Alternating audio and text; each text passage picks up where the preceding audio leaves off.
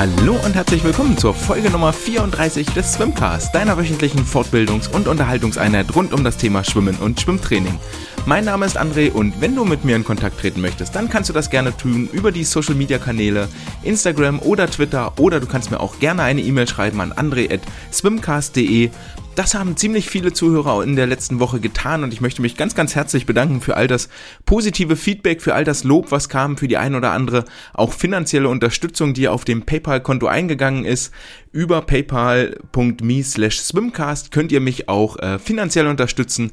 Darum geht's mir gar nicht in erster Linie, sondern viel eher darum, hier jede Woche ein bisschen Begeisterung für den Schwimmsport zu wecken, euch ein bisschen im Trainingsalltag zu begleiten, neue Ideen oder Anregungen ähm, kundzutun und dass wir darüber vielleicht auch in den Austausch kommen. So geschehen in der letzten Woche, wo wir uns nochmal äh, etwas intensiver über das Tabata Workout äh, unterhalten haben. Es gab äh, ein paar Spieleanregungen, die mir bei Instagram zugeflogen sind und das äh, erfreut natürlich mein Herz und ich hoffe, dass dieser Austausch auch erhalten bleibt und wir uns auf diesem Wege weiter an Wissen bereichern und gemeinsam der Leidenschaft für den schönsten Wassersport der Welt frönen können.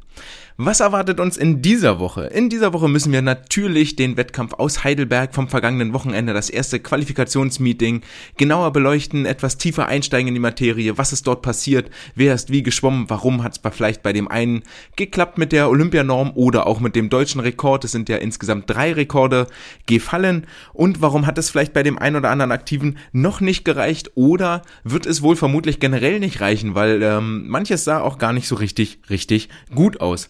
Dann gibt es natürlich einen Ausblick auf das kommende Wochenende zu den Quali-Wettkämpfen, die da stattfinden in Magdeburg auf deutschem Boden. Auf niederländischem Boden geht es in Eindhoven zur Sache und die Schweden veranstalten in Stockholm ihr Qualification Meet. Auch dort sind deutsche Athletinnen und Athleten am Start.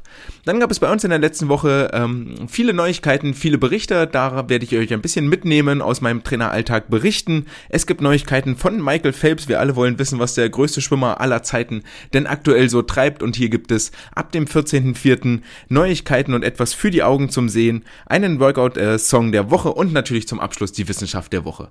Und wenn ihr denkt, die Einleitung war jetzt schon sehr lang, dann habt ihr sicherlich recht, zweieinhalb Minuten sind neuer Rekord und ich schlage vor, wir steigen direkt ein in das vergangene Wettkampfwochenende und begeben uns in das wunderschöne, in Baden-Württemberg gelegene, an der Grenze zu Rheinland-Pfalz sich befindliche, mit einer wunderbaren Altstadt gesegnete Heidelberg. Nicht nur berühmt für seine Medizinfakultäten, sondern auch der örtliche SV Nicker Heidelberg hat das erste Qualifikationsmeeting für die Olympischen Spiele abgehalten, war Gastgeber im dortigen Olympiastützpunkt.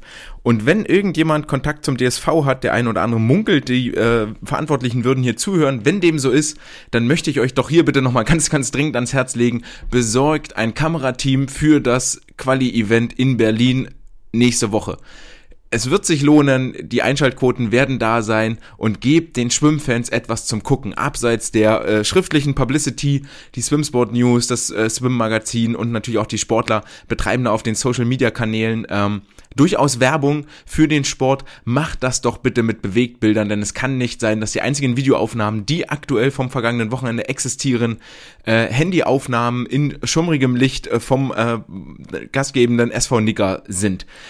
Sogar der Tigerentenclub hat ein kleines Kamerakind und da wird sich bestimmt jemand finden lassen, der äh, eine Webcam bedienen kann und eine Internetleitung wird wohl auch da sein. Nochmal das WLAN-Kabel aus der Mottenkiste rausholen und dann stöpselt das Ganze ans World Wide Web, sodass wir hier vor den Bildschirmen nicht dunkel da sitzen müssen, sondern wenn sich die deutsche Schwimmelite versammelt, dann möchte ich als Zuschauer gerne Live-Bilder davon sehen. Und ich wäre sogar bereit, ich gehe jetzt mal richtig weit rein und äh, mache den großen Take auf, ich wäre sogar bereit, einen kleinen Obolus dafür zu bezahlen, wenn es denn wirklich an den Kosten scheitern sollte.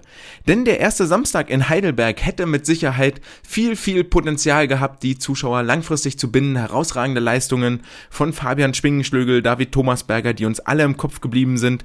Ähm, Leonie Kuhlmann, die über die 200 Meter, äh, 400 Meter Freistil die Olympianorm geknackt hat. Und die einzigen, die davon Live-Footage äh, bereitgestellt haben, war das Berliner Swim-Team rund um den Coach äh, Lasse Frank die dort die jeweiligen Berliner Athletinnen und Athleten äh, bei ihren Starts gefilmt haben. Und nun kommen wir zu den positiveren Nachrichten. Ähm, wie gehen wir den ganzen Wettkampf an? Ich würde vorschlagen, wir arbeiten den einmal von oben nach unten ab und widmen uns den Strecken, wo wirklich was passiert ist, etwas intensiver. Und da begann es am Samstag mit den 400 Meter Freistil weiblich, wo im Vorlauf Leonie noch sehr ruhig, sehr locker geschwommen ist und am Nachmittag dann wirklich äh, richtig einen rausgehauen hat und mit 407,44 unter der Olympianorm geblieben ist. Herzlichen Glückwunsch dafür, dafür, dazu. Sehr, sehr solides Rennen, gleichmäßig über die letzten drei 300 Meter sehr schön geschwommen. Allerdings wird das Feld dort vermutlich noch etwas enger, denn auch am kommenden Wochenende in Magdeburg wird Sarah Köhler am Start sein. Isabel Gose ist dort noch eine ernstzunehmende Konkurrentin und nur die schnellsten zwei Athletinnen werden sich für die Olympischen Spiele qualifizieren.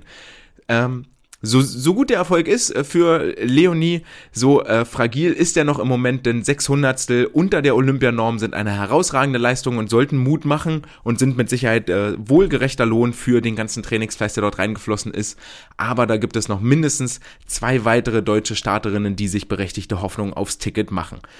Über die 400 Freistil männlich, die 200 Delfin weiblich, die können wir getrost beiseite lassen. Da ist nichts äh, Großes passiert. Es gab ein bisschen Zeit zum Durchschnaufen für die Zuschauer, um äh, dann bei den 200 Meter Delfin der Männer die, ordentlich den Atem anzuhalten. Denn David Thomasberger hat bereits im Vorlauf äh, die Olympianorm geknackt und nicht nur das, sondern ist äh, sowohl ist auch deutschen Rekord geschwommen. 1,55, 51 stehen jetzt zu Buche. Seine Durchgangszeiten 25, 29, 30 und 31 Sekunden. Das sah noch relativ na, locker ist das falsche Wort, aber es sah sehr, sehr gut aus. Frank Embacher dort in Leipzig herausragende Arbeit geleistet, David Thomasberger natürlich ebenso. Am Nachmittag gelang es ihm dann nochmal sogar eine halbe Sekunde draufzupacken, abzuknabbern, den deutschen Rekord nochmal zu verbessern auf jetzt 1,55,04 und sich mit dieser Zeit auch in der aktuellen Weltspitze zu etablieren. 1,55 könnte auch tatsächlich für das olympische Finale reichen über die 200 Meter Delfin und gerade für uns äh, äh ausdauergeplagte deutsche deutsche Nation sollte das ein gutes Zeichen sein, dass wir über so eine sehr, sehr trainingsintensive und sehr schwierig zu schwimmende Strecke wieder vielleicht einen Kandidaten im Olympiafinale sehen können. Am Nachmittag vor allen Dingen die letzte Bahn nochmal schneller gewesen, vorneweg äh, identisch quasi 25, 29, 30 Sekunden hinten raus, eine 30 flach, wo es vorhin noch eine 30 hoch war im Vormittagsabschnitt. Daher resultiert die Zeitverbesserung. Demgegenüber stand der äh, zweite Favorit auf den Olympiastartplatz 200 Delfin, Ramon Klenz, ebenfalls von der SG Neukölln, im Vormittagsabschnitt noch weit neben sich 202, hier aber vor allen Dingen die äh, 36 Sekunden auf der letzten Bahn eher völlig indiskutabel. Ähm, am Nachmittag hier eine deutliche Steigerung um sage und schreibe 4 Sekunden, 1,58,21 am Nachmittag, die vor allen Dingen auf die letzte Bahn zurückzuführen sind. Der Angang vorne identisch 26, 30, 31 und dann auf der letzten Bahn nochmal 31 Sekunden drauf. Wer schnell gerechnet hat, der weiß auch, wo die Differenzen herkommen. Er war auf den letzten drei Bahnen so ungefähr immer eine Sekunde langsamer als sein Konkurrent Thomas Berger, was in meinen Augen daran liegt, die ersten 50 sehen sehr, sehr gut aus bei Ramon. Das war auf den Videoausschnitten vom SV Nicker klar zu sehen. Schöne Zuglänge, ähm, guter Rhythmus, das sieht flüssig aus, das sieht vernünftig aus, aber gleichzeitig ist dort auch schon zu sehen, dass die Überwasserphase sehr, sehr steif ist. Es scheint so, als würde dort ein bisschen Beweglichkeit im Schultergürtel fehlen, ein bisschen die Delfinwelle fehlen und er seinen Zeiten, die er damals noch am Olympiastützpunkt in Hamburg erreicht hat, äh, doch aktuell noch sehr hinterher schwimmt. Wir dürfen gespannt sein, ob da in den nächsten Wochen die notwendigen Sekunden noch weggeknabbert werden, um wirklich die Norm zu unterbieten. Und da müssen nämlich noch ganze zwei Sekunden weg und nochmal, ich würde Eintritt dafür bezahlen, um David Thomasberger gegen Ramon Klenz mir nochmal am 17. Ju ähm, April angucken zu können.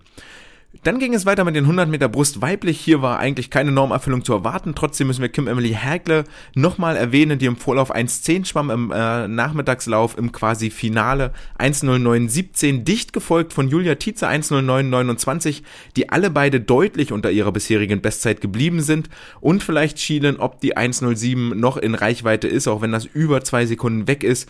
Kim Emily auf jeden Fall gerade sehr, sehr fit und äh, definitiv auf den Punkt trainiert in Heidelberg. Dann ging es weiter. Das war, die Damen waren quasi nur das Vorspiel und das ist nicht despektierlich gemeint, aber für das folgende Feuerwerk, das Fabian Schwingenschlögel abgebrannt hat über die 100 Meter Brust bei den Männern 59,20, damit die Normzeit äh, unterboten 27,7 im Angang, 31,5 drauf und am Nachmittag nochmal einen draufgesetzt als erster deutscher Schwimmer unter den 59 Sekunden geblieben. 58,95 werden jetzt in den Rekordbüchern vermerkt werden.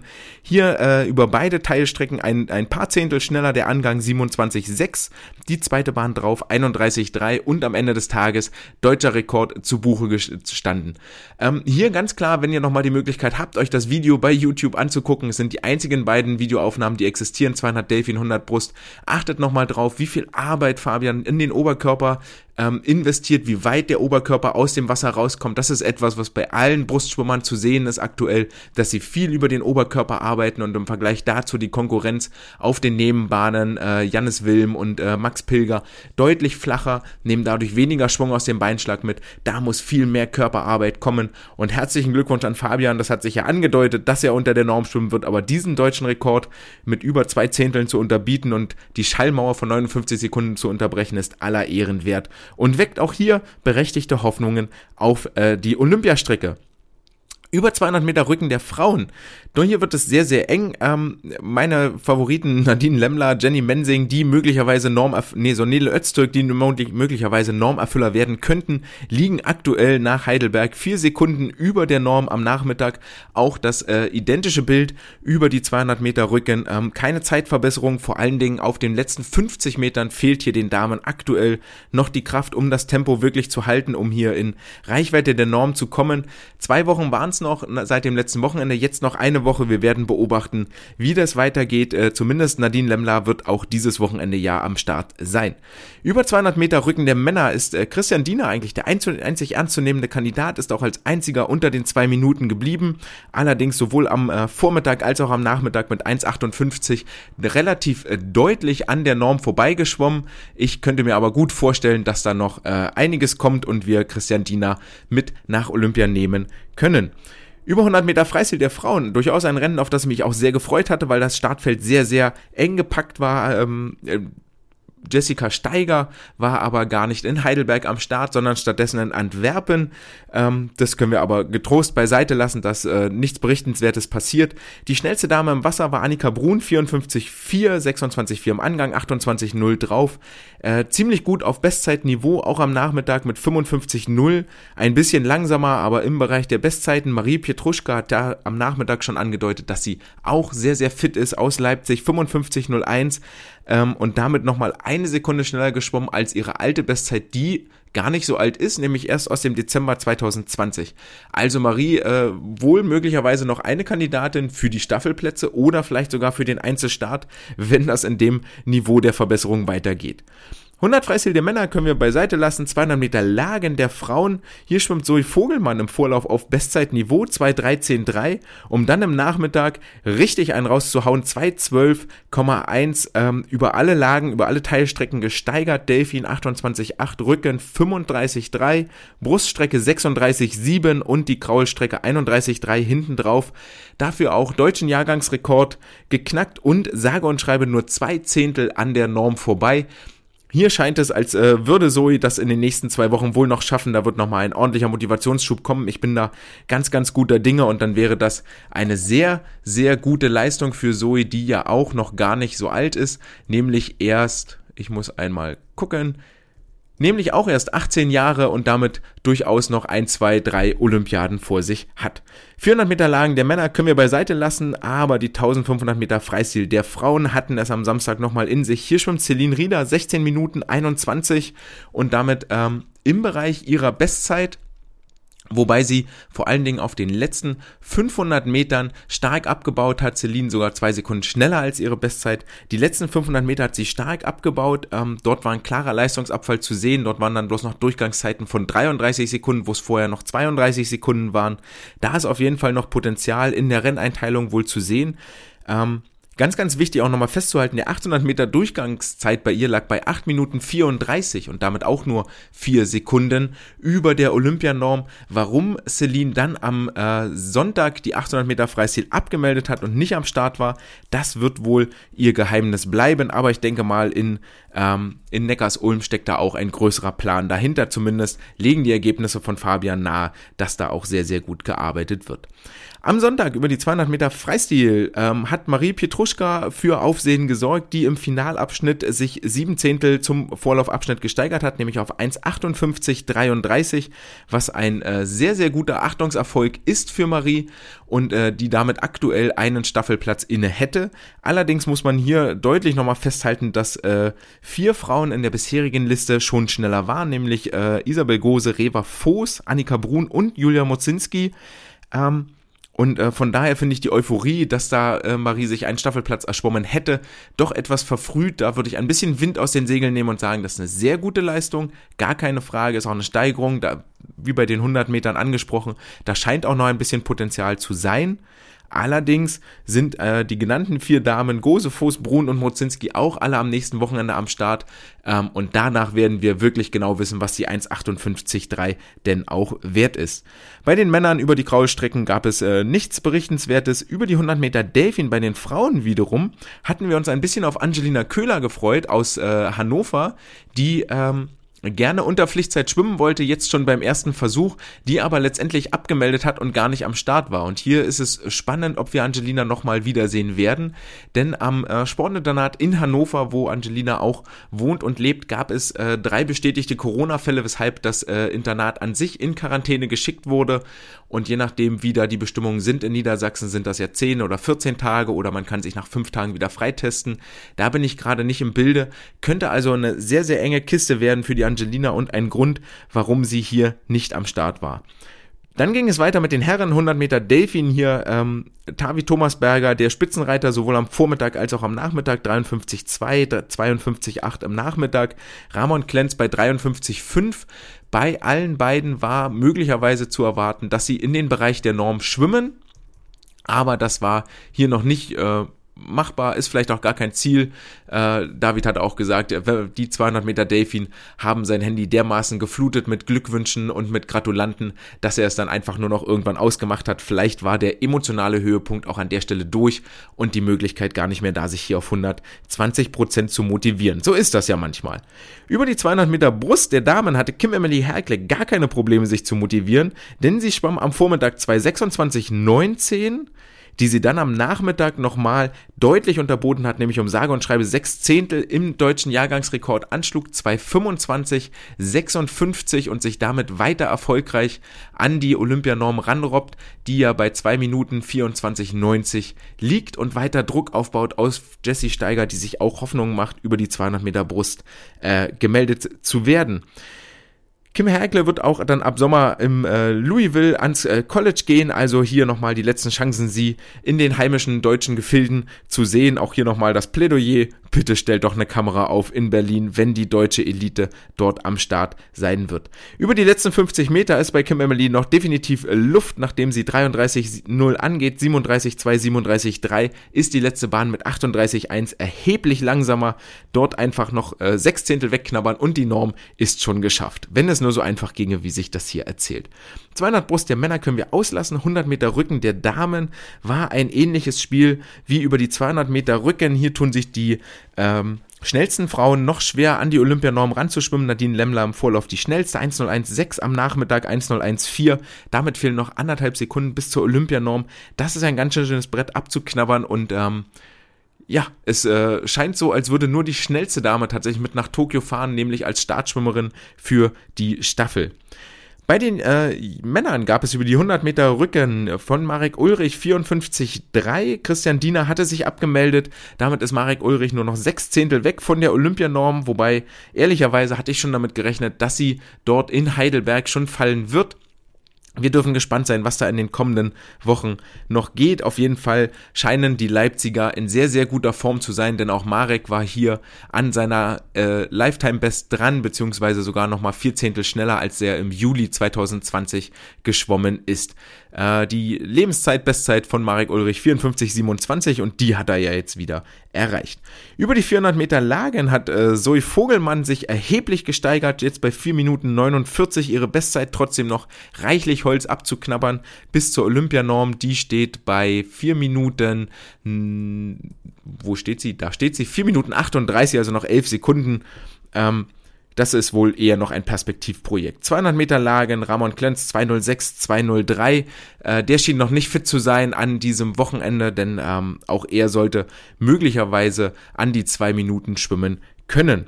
50 Meter Freistil waren dann am Sonntag noch auf dem Plan, sowohl für die Frauen als auch für die Männer. Hier gab es keine Normerfüller, der Sonntag also schon mal leistungsmäßig deutlich abgefallen gegenüber dem Samstag. Ich hoffe, das ist kein böses Omen, dass die deutschen Schwimmer wieder nur einen Tag schnell schwimmen können und am zweiten Tag nicht mehr so schnell schwimmen können, denn auch bei Olympia wird es für den Weg Richtung Finale am zweiten Tag nochmal im Finale auf den Startblock gehen und da gilt es, die allerbeste Leistung abzurufen.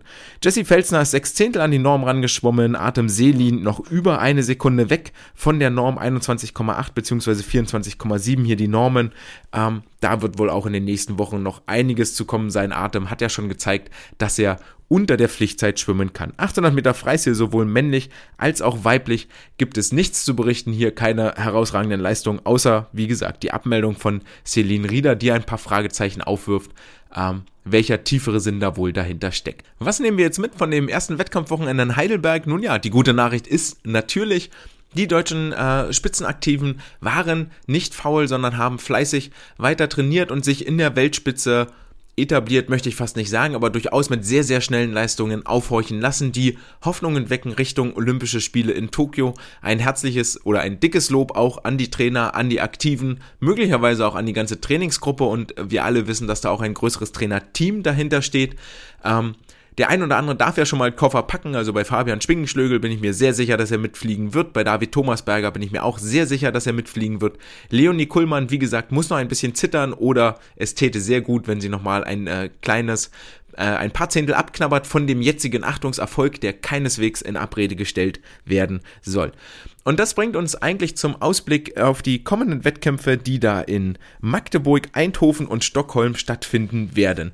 Es ist ein bisschen schwierig gewesen, sich den Überblick zu verschaffen, zumal die äh, ein, ein Entry List heißt das auf Englisch, die äh, Meldelisten für Eindhoven äh, irgendwo in den Tiefen des Internets versteckt sind. Da muss man relativ clever sein, sich bei der Google-Suche anstellen.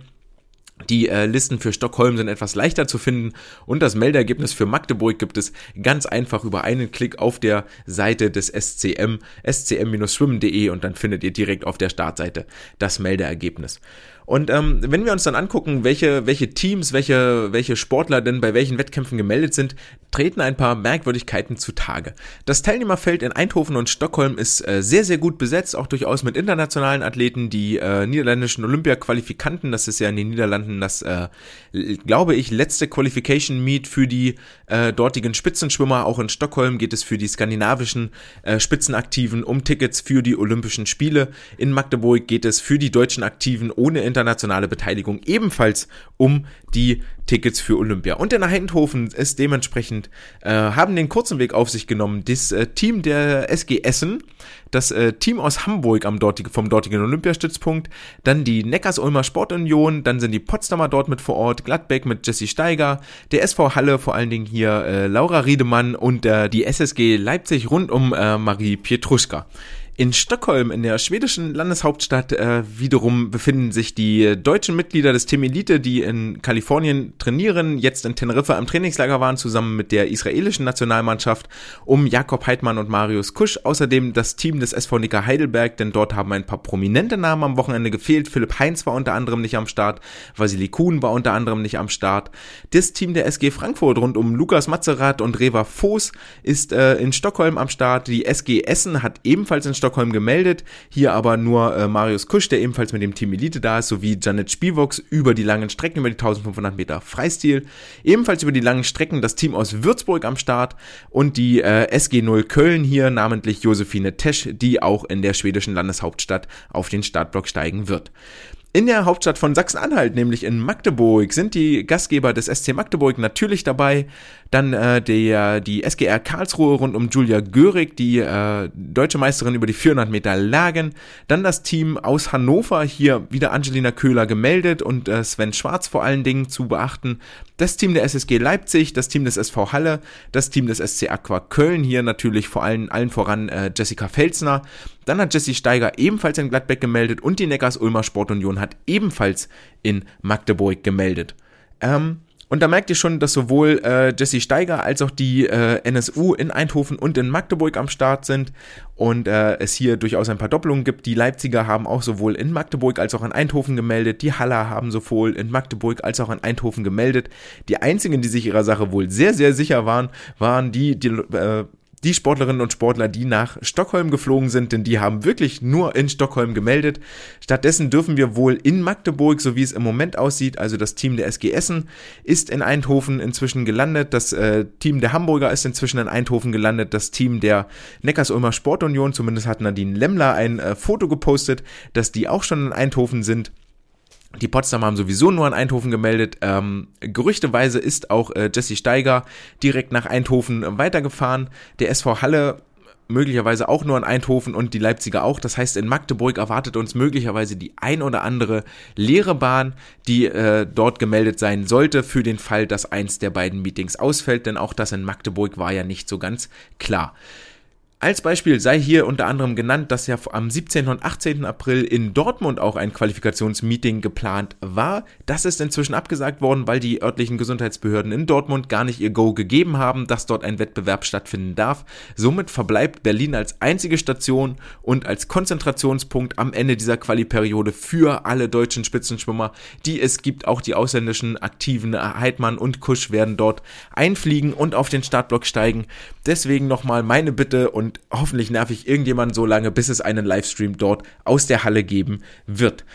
Ähm, genau, in Magdeburg erwarten uns einige leere Bahnen, aber auch einige völlig überraschende Meldungen. So hat Sarah Köhler einmal quasi komplett alle äh, Freistilstrecken abgedeckt, von über die 200 bis zu den 400, 800 und 1500 Meter Freistil. Das kam doch sehr überraschend, da jetzt auf einmal über die 200 Meter Freistil eine ernstzunehmende Konkurrentin mit dazugekommen ist, nicht nur um die Staffelplätze, sondern vielleicht sogar auch um die ähm, Plätze im Einzelrennen. Bernd Berkan und sein Trainerteam werden wissen, was sie tun, wenn sie Sarah dort auf den Startblock schicken, denn äh, als aktuelle äh, Top-Favoritin über die 800 und 1500 Meter Freistil ähm, bei den Olympischen Spielen wird jeder äh, zusätzliche unnötige Start mit Sicherheit vermieden werden. Die Hannoveraner natürlich völlig klar, ob Angelina Köhler starten wird oder nicht, werden wir wohl erst wissen, wenn das äh, Ergebnis äh, da ist, entweder aus dem Live-Ticker oder aus dem Protokoll zu entnehmen ist. Ähm, ansonsten haben die Magdeburger dort sehr, sehr umfänglich gemeldet und äh, natürlich ist dort die Leistungsdichte auch sehr hoch und wir dürfen gespannt sein, was die Athletinnen und Athleten uns bieten am kommenden Wochenende. Vor allen Dingen ähm, ist es natürlich, wird es interessant sein zu sehen, was die Essener aus dem Trainingslager in Teneriffa mitgebracht haben und was die äh, Hamburger Kaderathleten, die seit ungefähr zwei Jahren quasi keinen offiziellen Wettkampf mehr gemacht haben, denn so in der ganzen Zeit im heimischen Dulsbergbad getrieben haben. Klar ist damit natürlich auch, dass äh, sich äh, keiner der ernsthaften Favoriten auf die Olympiastartplätze wirklich nur auf einen Start verlässt, sprich in Berlin, sondern alle mindestens zwei Versuche unternehmen, unter der Olympianorm zu schwimmen, was ich nur gut und richtig finde. Ich bin immer noch ein bisschen erstaunt, dass nicht viel mehr Athleten die Möglichkeit wahrnehmen, an allen drei äh, Wettbewerben eine Standortbestimmung abzugeben und ihren Hut in den Ring zu werfen, dort möglicherweise auch Erfahrung zu sammeln. Ich nenne es jetzt mal wirklich Erfahrung, auch wenn man bei diesen Hochklasse-Athleten ähm, sicherlich nicht mehr so sehr von Erfahrung reden sollte. Aber jede Saison ist anders, jeder, jeder Wettkampf ist ein bisschen anders und sich dort also in seinen Körper einzugrooven und die drei Wochen wirklich zu nutzen, die drei Wettkämpfe, um von Mal zu Mal dazu zu lernen und sich zu steigern. Das wird vor allen Dingen ja auf den langen Strecken ein Problem möglicherweise sein. Wir haben ja vorhin mal drüber gesprochen, dass es vor allen Dingen über die 200 Meter und bei Celine Rieder auch über die 1500 Meter am Ende des Wettkampfes etwas enger und dünner wurde. Auf die Ergebnisse und eine Zusammenfassung dessen, was passiert ist, werdet ihr in der nächsten Woche wieder hier erhalten, dann wieder auch mit einem Ausblick in Richtung Berlin und was sich dort so tun wird. Einen weiteren Ausblick gibt es auf den 14. April, denn dort wird die Premierenfolge äh, on air gehen beim amerikanischen Fernsehsender, ich glaube es ist ein On-Demand Pay-TV-Sender Peacock, der zum zur Familie NBC gehört. Die haben sich nämlich mit äh, Michael Phelps und den beiden amerikanischen Olympiakommentatoren Dan Hicks und Rowdy Gaines zusammengesetzt. Die drei sitzen im Kreis auf einem Stuhl und gucken sich nochmal alle Olympiarennen von Michael Phelps an, die er in seiner Karriere geschwommen ist und werden die zusammen nochmal analysieren. Michael wird aus seiner Erfahrung erzählen. Dort gibt es einen kleinen Trailer zu sehen, auch schon mit Sicherheit bei YouTube online, ähm, wo sie nochmal drüber sprechen, dass ihm zum Beispiel im Finale 2008 in Peking über die 200 Meter Delfin ja seine Schwimmbrille voller Wasser gelaufen ist, ab welchem Moment er denn nichts mehr gesehen hat, wie das legendäre Rennen über die 100 Delfin gegen Milorad Kavic war, wie das damals mit der Staffel in Peking war, über die viermal 100 Meter Freistil, wo Jason Lisek diesen unfassbare letzte 100 Meter geschwommen ist. Ähm, das gibt es alles nochmal zu sehen auf Peacock ab dem 14.04. Und ähm, ich mache jetzt hier keine Werbung für den Fernsehkanal, aber wir alle wollen wissen, was der größte Schwimmer aller Zeiten während seiner Rennen gedacht hat. Vor allen Dingen eher so an den Anfang seiner Karriere, denn äh, schon 2004 in Athen war er ja durchaus im 200 Meter Delfin-Finale vertreten. Dort, glaube ich, mit dem sechsten oder siebten Platz ins Ziel gekommen. Also das ist der Grund, weshalb ihr euch daran nicht mehr erinnert, aber dann bei den folgenden Rennen das große Scheinwerferlicht für sich entdeckt hat. Das große Scheinwerferlicht wollen auch unsere bzw. meine Sportler in Mülheim noch für sich entdecken und haben äh, sind dafür fleißig im Wasser, um das eine oder andere Ziel zu verfolgen oder im Online-Training mit dabei. Das ist uns ein bisschen äh, erschwert worden, da wir in den vergangenen zwei Wochen Ferien am äh, Montag, Dienstag noch schwimmen konnten, wobei dann am Dienstag äh, der Badleiter ins Bad kam und leider gesehen hat, dass äh, ein Teil der Fliesen an der Startseite ähm, sich von seinem Untergrund gelöst hat und auf dem Beckenboden nur noch rumlagen und äh, deswegen das Bad seit Mittwoch geschlossen war und wir deswegen in eine kleine Zwangspause über Mittwoch, Donnerstag, dann natürlich sowieso über die Ostertage und erst seit Dienstag wieder im Wasser sind, dann im dritten Bad, das es bei uns in Mülheim gibt, das ich bis dato noch nicht kannte, aber bei den Sportlern durchaus für Erheiterung gesorgt hat, die dort einen Großteil ihrer ähm, Freizeitaktivitäten im Sommer verbringen, weil es durchaus ein Freibad sein kann, weil es so ein kleines Schiebedach hat, als auch in diesem Bad schwimmen gelernt haben. Und das ist dann doch ganz nett, mal ein bisschen aus den äh, Anfängen der eigenen Schwimmer zu hören. Ähm, ja, diese Pause hat uns insofern ein bisschen wehgetan, da wir in der vergangenen Woche gerade dahin unterwegs waren, dass ich mehr auf Qualität beim Training achten wollte als auf wirkliche Quantität. Dort unter anderem über ähm, Serien, die sich mit der Renngeschwindigkeit, mit dem Renntempo beschäftigen. Also zum Beispiel hatten wir da in der letzten Woche eine Aufgabe mit dabei. Es waren 20 mal 50 Meter im äh, 200 Meter Renntempo. Das Ganze auf eine Abgangszeit von einer Minute 15. Also sehr, sehr happig, sehr, sehr ähm, anspruchsvoll. Und die Sportler hatten nicht nur die Aufgabe dabei, wirklich das Tempo zu halten, sondern auch eine gewisse Qualität zu liefern. Sprich, nach dem Abstoß, nach der Wende eine gewisse Anzahl Delfin-Kicks immer zu machen, sei das jetzt drei Stück, fünf Stück, muss jeder ja auch am Ende für sich selber entscheiden. Ähm, konstante Atmung, äh, immer die gleiche Zugzahl pro Bahn. Also neben der Zeit noch diese ganzen anderen Sachen im, im Blick zu behalten, dass sie wirklich so schwimmen, wie sie es auch im Wettkampf tun würden. Sprich, mit den gleichen Kicks, so wie es möglicherweise, wie sie es vielleicht auch gerade gar nicht tun, sondern mal später tun sollen. Und in dem Moment, wo sie jedenfalls die Zeit nicht mehr schaffen oder die Delfin-Kicks nicht mehr oder ihre Zugzahl nicht mehr halten, sobald einer der Parameter nicht mehr läuft, Pause, ein Aussetzen, an der Wand stehen bleiben und dann beim nächsten wieder einsteigen. Und da waren wir gerade dabei, wirklich ähm, den, den, den Sportlerinnen und Sportlern 14 Jahre beizubringen, ähm, Training macht halt an der Stelle wirklich nur dann Sinn, wenn du die Bewegungsqualität auch so aufrechterhalten kannst, ähm, wie sie gefordert ist und nicht dich einfach irgendwie durchquälst. Es gibt Aufgaben, da ist das sinnvoll, sich einfach nur durchzuquälen, da geht es ums Machen, aber bei solchen Stellen halt gerade nicht, dass sie dort viel mehr einschätzen können, okay, was kann mein Körper gerade, vielleicht auch gerade bei unseren Abiturienten, die im Moment im Wasser sind, sich auch realistische Ziele zu setzen und nicht mehr an den alten Zeiten zu hängen, die sie vor sechs Jahren mal geschwommen oder vor, vor, ne, sechs Jahre ist lange her, aber vor drei Jahren geschwommen sind, als sie noch sechsmal die Woche im Wasser waren, sondern ähm, jetzt zu gucken, okay, wie fit bin ich, was kann ich wohl noch? Und sich daran zu messen. Und ähm, naja, das mussten wir dann ein bisschen pausieren, haben das in dieser Woche nochmal fortgesetzt.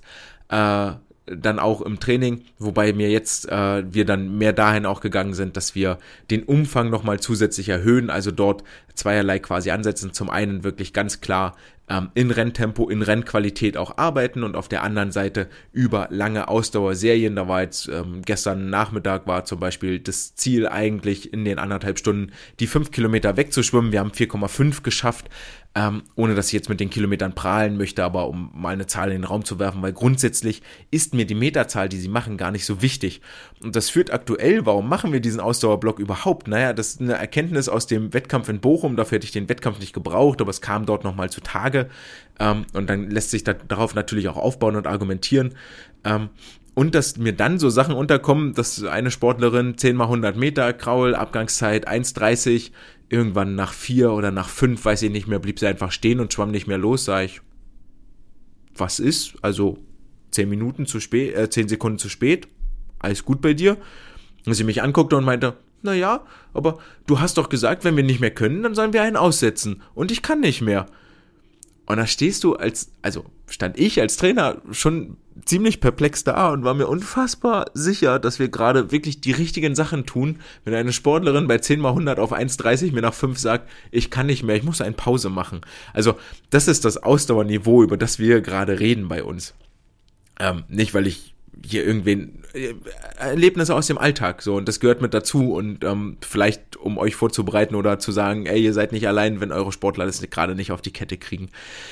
So arbeiten wir uns da gerade Schritt für Schritt ein äh, bisschen ran, dass wir wirklich das Ausdauerniveau als Fundament wieder begreifen, weil das Fernziel jetzt auch gar nicht ist, dass wir im Mai wieder fit sind. Ähm, realistisch sind äh, ein, zwei Kandidaten nur dabei, die es zu den DJM schaffen werden. Bei mir, wenn sie überhaupt stattfinden und so weiter und so fort, mit all den Fragezeichen, die da sind. Und für alle anderen geht es darum, in der nächsten Saison wieder fit zu sein. Und dafür müssen wir jetzt die Ausdauergrundlage legen. Das ist das, was wir gerade machen. Und worauf sich dabei aufbauen lässt oder worauf man da immer mal wieder gerne Bezug nimmt, sind ja so Erfolge aus der Vergangenheit. Und da kam es sehr, sehr gelegen, dass ähm, die bei uns Jahrgang 07er in der vergangenen, vorvergangenen Woche, ist glaube ich schon zwei Wochen her, ähm, beim Bürgermeister vor dem Rathaus nochmal geehrt wurden. Und zwar sind sie im Jahre 2019 äh, also Anfang, sie sind doch, sie sind 2019 als Mannschaft des Jahres gewählt worden in Mülheim, hätten dafür im März 2020 geehrt werden sollen bei der äh, Mädelnacht des Sports.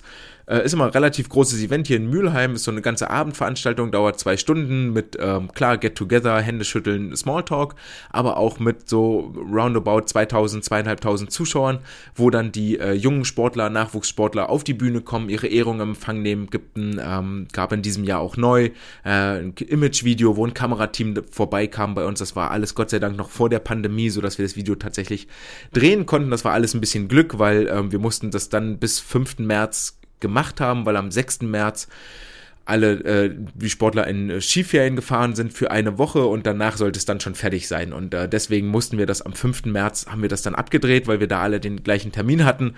Naja, und den, Rest ist äh, Geschichte und wird sich in den Geschichtsbüchern wiederfinden. Dann kam Corona und niemand durfte sich mehr mit irgendjemandem treffen. Jedenfalls gab es dort dann die Ehrung. Ähm, äh, nochmal Hände schütteln beim Bürgermeister, äh, Foto, großer Zeitungsartikel, alles schön, alles schick, auch wenn es jetzt zwei Jahre später war als der eigentliche Erfolgs, äh, sind damals Mannschaftsmeister geworden in der DMSJ äh, und zwar im Januar 2019, als das äh, DSV-Bundesfinale war. Das ist natürlich ganz nett, wenn man da mal wieder aufbauen kann und das so einen kleinen In Input auch gibt und äh, wirklich nochmal einen Motivationsschub hervorruft. Ansonsten warten wir wie alle anderen hier gerade in Mülheim auch auf die Beschlüsse der äh, Ministerpräsidentenkonferenz, die ja jetzt erst nächste Woche tagt. Wir gehen aber alle ganz, ganz sicher inzwischen davon aus, dass wir, ähm, das dürfte jetzt auch keine große Überraschung sein, die aktuelle Verordnung gilt ja bis 18. April, dass wir dann ab dem 19. April, das müsste dann der Montag sein, vielleicht noch eine Woche offen haben, aber spätestens dann für Minimum drei, eher so vier bis sechs Wochen nochmal in einen komplett Lockdown gehen, so wie wir das letztes Jahr im März gemacht haben. Das klingt äh, ziemlich traurig und das ist auch ziemlich traurig, ähm, aber wenn es dazu sor dafür sorgt, dass wir dann tatsächlich ab Mai, Mitte Mai wieder mit äh, mehr Sportlern ins Wasser können, weil wir das ganze Thema soweit im Griff haben, wir haben ja in den Hallen und als Vereine eh schon Konzepte erarbeitet, das ist gar nicht das Ding. Aber die allgemeinen Fallzahlen müssen runtergehen, weil das Ding ist doch einfach, wenn ich jetzt einen Autounfall habe und dringend eine Not-OP brauche und ein Intensivbett, dann hätte ich das auch gerne, dass das frei ist und nicht von äh, allen Corona-Patienten gerade belegt ist. Und deswegen geht es tatsächlich darum, nochmal die Fallzahlen zu äh, dämmen und steht für mich auch außer Debatte, dass dieser äh, strikte Lockdown nochmal wirklich notwendig ist. Damit steht uns auch wieder ein bisschen mehr Zoom-Training ins Haus, das wir mit den Sportlern machen müssen. Und hierfür habt ihr möglicherweise schon gesehen, ähm, dass es auf der Homepage jetzt unter die swimcast.de slash Landtraining gibt es jetzt eine, einen äh, neuen Artikel mit ähm, Workout-Songs und dort könnt ihr euch nochmal durch alle Songs durchklicken, die ich bisher vorgestellt habe oder die ich noch äh, auf meiner Liste habe, um sie hier vorzustellen.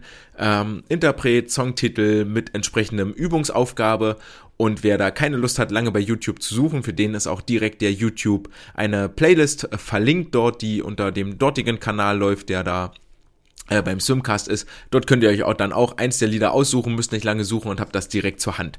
In dieser Woche neu dazugekommen sind die zehn kleinen Jägermeister von den Toten Hosen und äh, die Aufgabe hierfür ist äh, relativ einfach. Wir gestalten das Ganze aktiv, die viereinhalb Minuten. Das heißt, wir befinden uns in der Liegestützhalte. Das Ganze geht mit Sicherheit auch mit äh, Wandsitzen oder ähnlichen Aufgaben, aber in der Liegestützhalte sehr schön. Und dann äh, habt ihr zwei Möglichkeiten. Ihr könnt eine relativ einfache Variante machen. Immer wenn das Wort Jägermeister fällt, gibt es einen Liegestütz. Oder die etwas schwierigere Variante, weil ja immer davon gesungen wird, dass es zum Beispiel ein kleiner Jägermeister allein zu Hause sitzt und weil er nicht alleine sein will, lädt er sich neun neue Jägermeister ein. Dass äh, immer so viele Liegestütz gemacht werden, wie Jägermeister gerade genannt werden. Also am Anfang einer und dann neun, weil neun Jägermeister eingeladen werden. Dann kommt man in der Summe bei den viereinhalb Minuten auf so ungefähr 65 Liegestütz raus. Also wirklich eine, eine, eine eher schwierigere äh, Aufgabe. Mir sei äh, letztens in Kommentaren vorgeworfen, ist das falsche Wort, aber es sei dann doch mal angemerkt worden, dass die Aufgaben immer sehr einfach klingen, aber in der Umsetzung gar nicht so einfach wären. Nein, das sind sie nicht, aber sie sind vielleicht ein bisschen unterhaltsam und es macht ein bisschen mehr Spaß und über die Dauer entwickelt man tatsächlich ein völlig neues Leistungsniveau. So ist das zumindest bei denen festzustellen, die hier regelmäßig äh, bei mir beim Online-Training auflaufen, die inzwischen für die drei bis viereinhalb Minuten, die die Lieder immer brauchen und dauern, äh, mit Unterarmstütz, Liegestützhalte oder all den Aufgaben, die da sind, gar nicht mehr so Riesenprobleme haben, wie das noch vor einem halben Jahr der Fall gewesen wäre. Also es lohnt sich, es macht ein bisschen das Training etwas abwechslungsreicher. In der nächsten Woche gibt's dann auch mal wieder eine Aufgabe der Woche und zwar ist mir ein Leiterspiel zugeworfen worden, das wir am Samstag mal ausprobieren und dann äh, gibt es da einen Bericht in der nächsten Woche, damit ihr mal etwas mehr als nur einen kurzen 4-Minuten-Song an die Hand bekommt. Vielen Dank dafür übrigens nochmal für das Leiterspiel. Ich äh, bin schon sehr gespannt drauf, wie sich das wohl anfühlt. Dann geht es äh, weiter und damit sind wir auch gleich am Ende der heutigen Folge angekommen. Der letzte Part, ihr wartet schon drauf, ist die Wissenschaft der Woche natürlich, die, wo wir ein Thema aus Folge Nummer 32 aufgreifen. Und zwar habe ich in Folge Nummer 32 vorgestellt, äh, wie sich denn die äh, Leistungsdaten der deutschen Kaderschwimmer in den letzten 30 Jahren entwickelt haben. Und zwar dargestellt anhand des Pansold-Testes, der hier das Standard-Testinstrument ist, um die ähm, Leistungsfähigkeit der Sportlerinnen und Sportler zu evaluieren und daraus Trainings Schlussfolgerungen abzuleiten. Die ganze Untersuchung haben äh, Forschungskollegen von der äh, Deutschen Sporthochschule in Köln rund um Christoph Zinner und äh, Meester Joachim, glaube ich. Ich muss noch mal kurz nachgucken. Äh, wo ist der Name? Der ist dort oben im Paper. Genau, Joachim Meester ähm, fortgeführt und zwar haben sie sich äh, drei verschiedene äh, Stufentests angeguckt und die miteinander verglichen mit Elite-Schwimmern, die an der Sporthochschule Köln an der Untersuchung teilgenommen haben. Was ist der Hintergrund des Ganzen? Der Hintergrund des Ganzen ist eigentlich, dass der Pansol-Test, der in Deutschland durchgeführt wird oder auch in Australien, ist ein Test von Pine. In Deutschland sind es 8 x 200 Meter, in Pine, von Pine in Australien sind es 7 x 200 Meter, eigentlich gar nicht geeignet sind, um äh, wirklich äh, Laktatmessung zu machen, um dort eine aerobe Kapazität zu bestimmen, um eine, äh, um um einen Laktat-Steady-State zu erzeugen, um eine Laktatschwelle zu berechnen, weil nämlich am Ende der 200 Meter, also am Ende der Stufen, an der schnellsten Stufe, äh, ist die Belastungszeit eigentlich zu kurz, um wirklich ein Laktat-Steady-State, also um ein äh, Laktatgleichgewicht zu erzeugen, um das wirklich herzustellen. Ähm, hängt einfach damit zusammen, dass die äh, Belastungszeit ja dort in der Regel so bei um zwei Minuten liegt, etwas drunter, etwas drüber, je nachdem Männlein oder Weiblein, guter Sportler, nicht ganz so guter Sportler.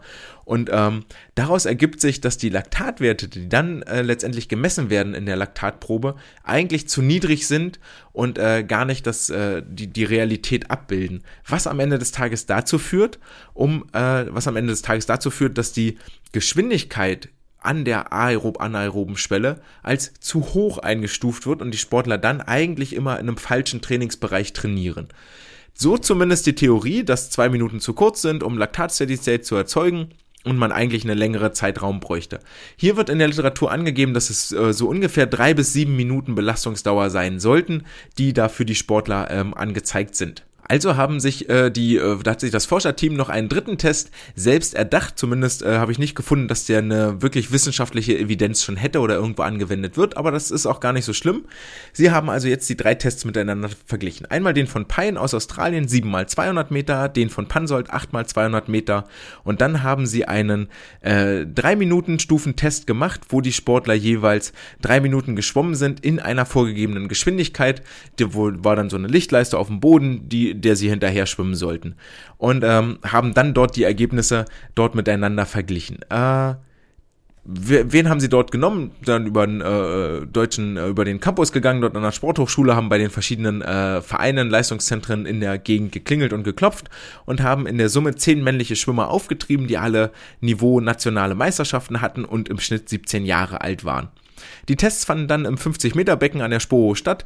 Jeder Schwimmer hat alle Tests absolviert, was ein ganz schönes Brett ist, denn ähm, wenn ich da zurückdenke an meine äh, eigene Karriere, das geht ja nicht nur darum, die 8x200, 7x200 zu schwimmen, sondern wirklich am Ende des Tages immer an seine persönliche Bestleistung zu gehen und ans Limit zu gehen. Und wenn mir jemand sagt, mach das mal hier äh, über vielleicht zwei Wochen verteilt, Zeitraum stand nicht dabei, Ho, würde ich auf jeden Fall erstmal ein bisschen schlucken. Aber es haben sich zehn Freiwillige gefunden, gut für uns, denn äh, deswegen konnte die Studie jetzt durchgeführt worden, die, äh, durchgeführt werden. Die Reihenfolge der Tests wurde zufällig ausgelost, um dort ähm, irgendwelche Ver Verwischungen zu vermeiden. Und ähm, Vielleicht nochmal kurz zum Ablauf. Der Test von Pine, wie gesagt, 7 mal 200 Meter. Im ersten gilt es, äh, die Bestzeit plus 35 Sekunden zu schwimmen. Im zweiten die Bestzeit plus 30 Sekunden. Im dritten plus 25, plus 20, plus 15.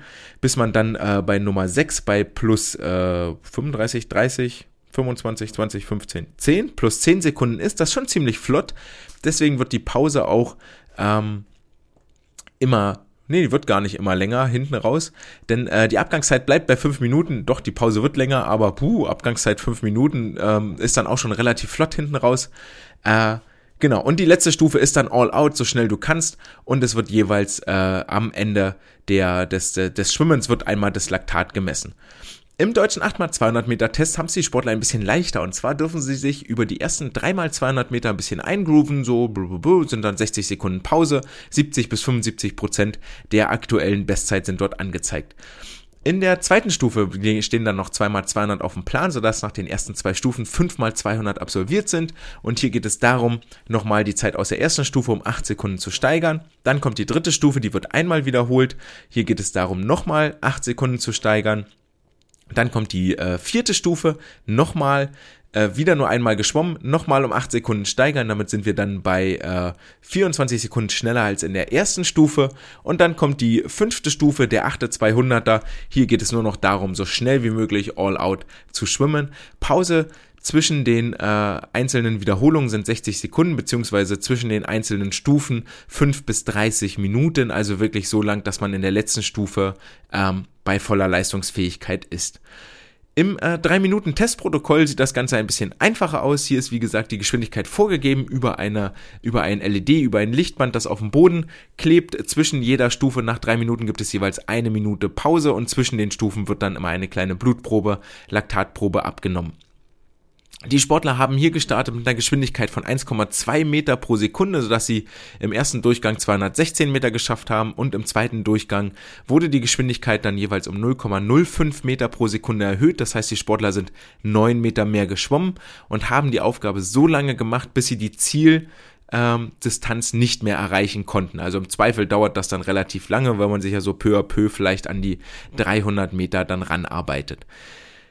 Äh, genau. So, und das äh, haben, die, haben die Forscherinnen und Forscher jetzt hier gemacht und äh, haben dann jeweils die äh, Werte verglichen und zwar gesagt, okay, bei äh, welcher Geschwindigkeit erreichst du denn äh, 3 Millimol Laktatkonzentration, bei welcher Geschwindigkeit erreichst du denn 4 Millimol Laktatkonzentration? Die 4 Millimol geistern ja immer noch in der Literatur rum als, oh, bei 4 Millimol liegt die aerob-anaerobe Schwelle, vielleicht um das hier nochmal klar zu machen, die aerob-anaerobe Schwelle ist hoch individuell, je nachdem wie deine muskuläre Veranlagung ist, ähm, ist die ein bisschen niedriger, ist die ein bisschen höher, aber auf gar keinen Fall ist die festgetackert bei 4 Millimol pro Liter. Wenn du, und daher kommt diese Zahl, wenn du eine äh, Gruppe nimmst von 100 Athleten und lässt die alle so einen Stufentest durchschwimmen, dann wird der Mittelwert bei 4 Millimol liegen was aber keine Aussage ist über den Einzelnen. Es kann für, für Sportler A kann das 3 Millimol sein, für Sportler B können es 5 sein oder sogar noch mehr oder sogar noch weniger. Hängt so viel vom Trainingszustand ab, dass diese 4 Millimol könnt ihr mal getrost äh, aus eurem Gedächtnis streichen, ist falsch. Ab heute wisst ihr das. Nun ja, und jetzt haben sie geguckt, okay, wie schnell äh, bist du denn bei 3 Millimol Laktatkonzentration, bei 4 Millimol Laktatkonzentration? Echte Laktatleistungskurven haben sie hier gar nicht aufgeführt, aber haben diese beiden Werte genommen und äh, haben ja im Vorfeld postuliert, ey, vermutlich ist die Geschwindigkeit, äh, die dort erreicht wird, zu hoch bei den äh, 200 Meter Testprotokollen, weil 200 Meter gar nicht ausreichen und das ist das, was sie hier in ihren Daten auch tatsächlich sehen. Und zwar ist sie ähm, Schwimmgeschwindigkeit bei 3 Millimol pro Liter liegt sie bei, bei der 7x200 Meter Test bei 1,35 beziehungsweise 8x200 Meter Test bei 1,34 Meter pro Sekunde. Ähm, das entspricht, äh, ich habe es mir hier aufgeschrieben, Nee, das habe ich mir erst für den äh, zweiten Wert aufgeschrieben, nämlich für die 4 Millimol pro Liter. Also nochmal, bei 3 Millimol pro Liter sind es äh, im 7x200 Meter Test 1,35, im 8x200 Meter Test 1,34 Meter pro Sekunde als äh, äh, Schwellgeschwindigkeit quasi, während hingegen das beim 3-Minuten-Test 1,30 Meter pro Sekunde sind. Und das ist ein signifikanter Unterschied zwischen den 200 Meter und dem 3-Minuten-Test. Bei 4 Millimol pro Liter ist natürlich völlig klar die Schwimmgeschwindigkeit etwas höher, aber auch hier wiederum bei den 200 Meter Tests deutlich höher als beim 3-Minuten-Test. Beim 3-Minuten-Test kommen wir dann raus bei 1,34 Meter pro Sekunde, wohingegen bei 7 und 8 mal 200 es 1,39 bzw. 1,38 Meter pro Sekunde sind. Was wenig klingt, ist in der Praxis tatsächlich schon spürbar für den Sportler. Und zwar reden wir beim 3-Minuten-Test dann von einer 100 Meter Zielzeit von 1,16,9 wohingegen wir bei den äh, 200 Meter Tests von Zielzeiten 1.14.1 bzw. 1.14.6 reden. Und das sind 2,8 Sekunden schneller und das ist eine ganze Ecke ähm, wer selber mal geschwommen ist, der wird das jetzt nachempfinden können. Das ist doch schon erheblich. Und ähm, hier könnte man vielleicht mal drüber nachdenken, ob diese 200 Meter Tests, die natürlich eine große Datenlage haben und eine große Datenbasis, ist mir völlig klar, aber vielleicht so peu à peu mal ähm, abgelöst werden sollten von einer etwas moderneren äh, Testvariante. Da kann man ja auch noch anderes nehmen als nur den Stufentest und die äh, aerob-anaerobe Schwelle. Da hat der Jan Olbrecht sehr viel Forschung dazu gemacht, der auch äh, an einigen Stützpunkten schon angewendet wird, der sogenannte Olbrecht-Test. Was ist noch das Problem bei diesen Stufentests? Denn ähm, das Problem hierbei ist, und das spricht auch wieder für den 3-Minuten-Test. Das Problem bei diesem Stufentest ist, dass die Basis äh, für die Berechnung der einzelnen Stufengeschwindigkeiten die aktuelle Bestzeit ist. Und hier kann man sich jetzt auch lange überlegen, das habt ihr vielleicht auch bei den Top 30 Listen mitgekriegt, dass dort einige Bestzeiten zwei Jahre alt sind und heute von den Aktiven gerade gar nicht mehr erreicht werden. Nimmt man jetzt die Bestzeit von vor zwei Jahren, nimmt man die, die in dieser Saison geschwommen wurde, nimmt man die, die ich heute gerade schwimmen kann, denn auch meine aktuelle Tagesform ist von so vielen Faktoren abhängig, die ich gar gar nicht wirklich beeinflussen kann oder die im Großen und Ganzen dann doch eine Blackbox bilden, wie zum Beispiel der Schlaf, wie habe ich mich ernährt, wie ist mein mentaler Zustand, habe ich gerade Stress mit meiner Freundin, habe ich gerade Stress mit meinen Eltern oder geht es mir total super, weil ich frisch verliebt bin. Das alles spielt mit rein in die Leistungsfähigkeit und findet bei der Berechnung der einzelnen Stufen für den Stufentest eigentlich wenig bis gar keine Beachtung, weshalb die Bestzeit, die dort zugrunde gelegt wird, auch eher ein mittelmäßiger, wenn nicht äh, übertrieben gesagt sogar schlechter Ausgangswert ist, um daraus äh, die Leistungsstufen zu berechnen. Das Ganze haben hier die äh, Forscherinnen, Forscher und äh, um Christoph Zinner und Joachim Meester in äh, Köln mal untersucht und sind zu dem Schluss gekommen, dass tatsächlich so ein 3-Minuten-Stufenprotokoll vermutlich deutlich realistischere Aussagen über die aktuelle Leistungsfähigkeit der Sportler trifft, als das die standardisierten, aktuell angewendeten 200-Meter-Protokolle tun. Das zeigt auf jeden Fall mal wieder sehr schön, dass die äh, Wissenschaft auf gar keinen Fall stehen bleibt und wir immer gucken müssen, was sagen denn die aktuellen Erkenntnisse, was wird denn gerade ähm, so postuliert, was ist der aktuelle Stand der Forschung und äh, müssen wir uns vielleicht anpassen und adaptieren. Und ganz in diesem Sinne hoffe ich, dass ich euch äh, ein bisschen was mitgeben konnte, wo ihr euer Wissen wieder etwas anpassen und adaptieren konntet. Ähm, ihr wisst jetzt, äh, was euch am kommenden Wochenende an Schwimmaction erwartet, nämlich ziemlich viel an drei verschiedenen Standorten. Ihr ähm, habt jetzt ein neues Lied, äh, für die Unterhaltung fürs Zoom-Training mit euren Sportlern an die Hand bekommen. Ähm, ich habe ein bisschen aus unserer Erfahrung berichtet, wie es in den letzten Wochen war und konnte vielleicht äh, sagen, dass bei uns auch nicht, nicht alles tutti ist und wir auf gar keinen Fall die äh, Besten der Welt sind, sondern genauso strugglen wie ihr da draußen auch und wir bei unseren Testverfahren, die wir anwenden, uns mit Sicherheit nochmal ein bisschen mehr Gedanken machen sollten. Wenn euch gefallen hat, was ihr hier heute gehört habt, dann äh, schaut gerne mal bei mir auf der Homepage vorbei. Dort findet ihr ja, wie gesagt, auch die YouTube-Playlist immer nochmal ähm, die vergangenen Folgen findet ihr dort auch nochmal, die äh, Aufgaben der Woche, die wir alle gemacht haben. Das ist dort alles gesammelt, gebündelt, für euch zusammengetragen. Wenn euch herausragend gut gefällt, dann äh, unterstützt mich gerne auf PayPal, paypal.me slash swimcast. Und ansonsten freue ich mich auch einfach, wenn ihr nächste Woche wieder hört, zuhört, wenn ihr weiter so fleißig Feedback gebt. Ist mir immer eine Freude, kann auch äh, gerne konstruktives, negatives Feedback sein oder Lob. Ähm, das liegt ganz in eurer Hand. Ich freue mich, wenn wir miteinander reden, wenn wir äh, unserer Begeisterung für den Schwimmsport Ausdruck verleihen können. Und in diesem Sinne hoffe ich, dass ihr nächste Woche auch wieder dabei seid. Das war's für heute. Ciao! So, und fatalerweise habe ich äh, schon wieder vergessen, ihr habt noch bis Samstag Zeit, wenn ihr möchtet, euch anzumelden für die DSTV-Tagung, die im Mai stattfindet. Dort gibt es ein äh, Referat von mir zum Thema Hit-Training und wie ich jetzt rausgefunden habe, geht es nicht nur um Hit-Training an sich, sondern vor allen Dingen Hit-Training auf langen Strecken. DSTV-Kontrovers, dort könnt ihr auch nochmal aus eurer eigenen Erfahrung erzählen und wir in einen Austausch kommen, wie wir denn das Training für die Langstreckler so gestalten. Wenn ihr möchtet, dann seid gerne dabei am 15. Mai zur DSTV-Trainer Tagung. Dort gibt es mein Referat und noch viele andere, die auch das äh, Einschalten lohnen vor dem Computer. Ihr könnt es euch bequem machen in Jogginghose mit der Colaflasche und der Chipstüte in der Hand auf der Couch. Und ich freue mich, wenn ihr dabei seid. Dann meldet euch noch an bis zum 10. April. Ich freue mich, euch dort zu sehen. Jetzt aber wirklich, das war's für heute. Ciao.